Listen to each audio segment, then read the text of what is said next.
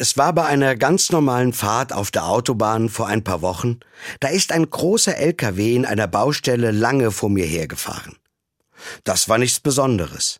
Besonders aber war die Aufschrift auf der Rückseite des Trucks. Dort hat in großen Buchstaben gestanden, Behüt dich Gott auf deinen Wegen. Sowas hatte ich noch nie gesehen. Firmenlogos, Werbung, das bin ich ja gewohnt. Aber ein Segensspruch auf einem LKW? Ich finde das klasse.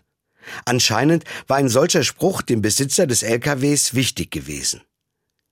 Mir ist beim Lesen wieder bewusst geworden, das Autofahren kann eine ganz schön gefährliche Sache sein.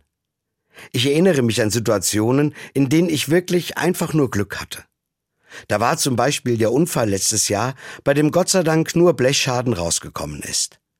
Oder die Unfälle mit Schwerverletzten oder Toten, die ich schon beim Vorbeifahren gesehen habe.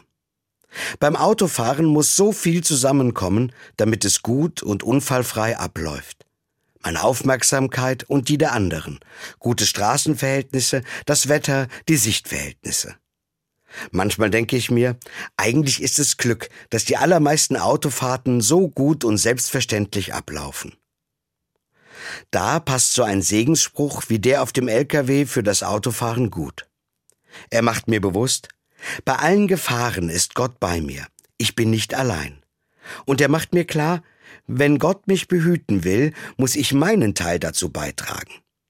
Ich kann ja nicht von Gott verlangen, dass er mich behüten soll und gleichzeitig Auto fahren wie ein Rambo. So ist dieser Spruch auch eine Aufforderung an mich. Sei aufmerksam beim Fahren. Beachte die Regeln des Straßenverkehrs. Fahre rücksichtsvoll und vorausschauend. All das steckt für mich in diesem Segenswunsch mit drin. Ich finde, den könnte ich noch viel öfters sehen oder auch hören. Und ich kann ihn anderen wünschen, wenn sie zu einer Reise mit oder ohne Auto aufbrechen. Behüt dich Gott auf deinen Wegen.